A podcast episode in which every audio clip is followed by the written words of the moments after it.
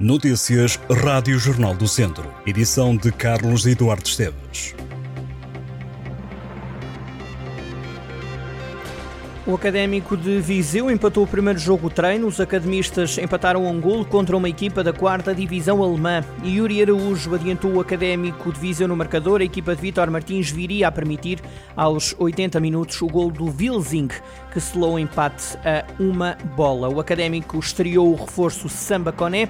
Os academistas avançaram para o primeiro 11 da época com Grill, Rafael Bandeira, André Almeida, Igor Milioranza, Novado Gira, Samba Conem, Segan, Yuri Araújo, Ot, Quisera e Rodrigo Pereira. A equipa viziense não voltará a jogar mais nenhum encontro de preparação na Alemanha. O primeiro jogo oficial da equipa treinada por Vítor Martins é 22 de julho frente ao Rio Ave na primeira ronda da Taça da Liga.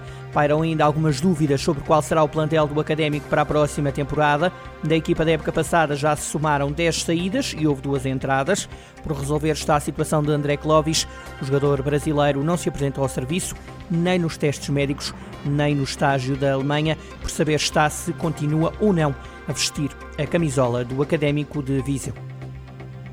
O grupo Ânimos do Centro Social de Orgens foi o vencedor da noite de entrega de galardões do Festival de Teatro de Viseu.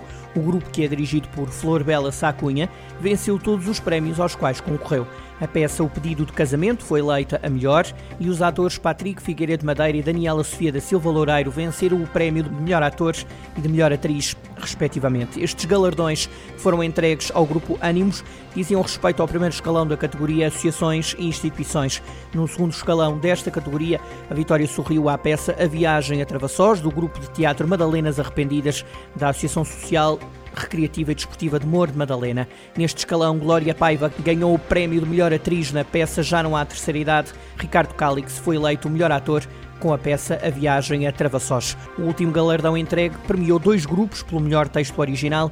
Os vencedores do prémio Osório Mateus foram as peças Luz na Plataforma e Sala de Espera para quem não tem onde ir. No início da gala da entrega dos prémios da edição 22 do Festival de Teatro de Viseu, a vereadora da Cultura na Câmara de Viseu, Leonor Barata, destacou as 15 peças apresentadas, nove delas com textos originais.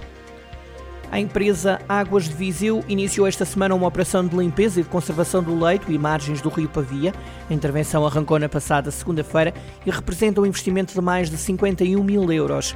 De acordo com a Câmara Municipal, a operação pretende melhorar a corrente do rio Pavia, evitar o mau cheiro e prevenir cheias.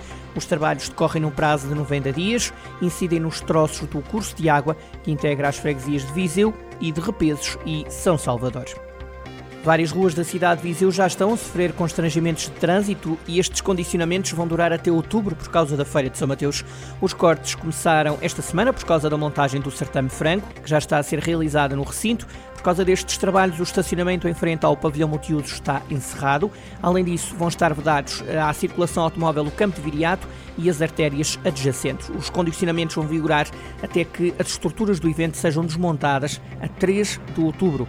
Em jornaldocentro.pt pode conhecer ao detalhe todas as ruas com trânsito condicionado. A Feira de São Mateus vai decorrer de 10 de agosto a 21 de setembro. Este ano conta como cabeças de cartaz, chutes e pontapés, Julia B, Pedro Sampaio, Marisa Calema, Slow G, Pedro Brunhosa e Carolina Deslandes.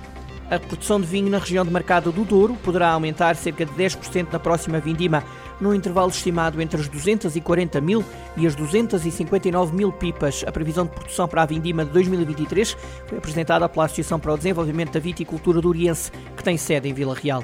O inverno foi chuvoso, seguiram-se meses secos e um aumento das temperaturas, pelo que a floração da videira ocorreu em finais de abril e de forma rápida e homogénea, havendo também condições favoráveis para o vingamento da planta. A colheita declarada em 2022 na região de Mercado do Douro foi de cerca de 233 mil pipas de vinho, uma quebra de 12% comparativamente com 2021.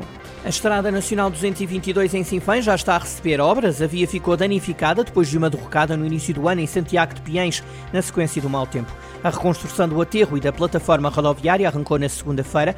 O investimento ronda aos 900 mil euros e a obra deve ficar pronta dentro de quatro meses.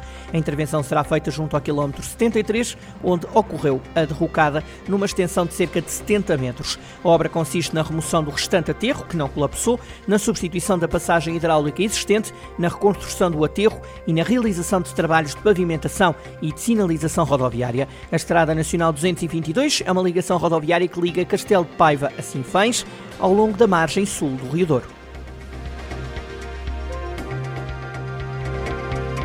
Estas e outras notícias em jornaldocentro.pt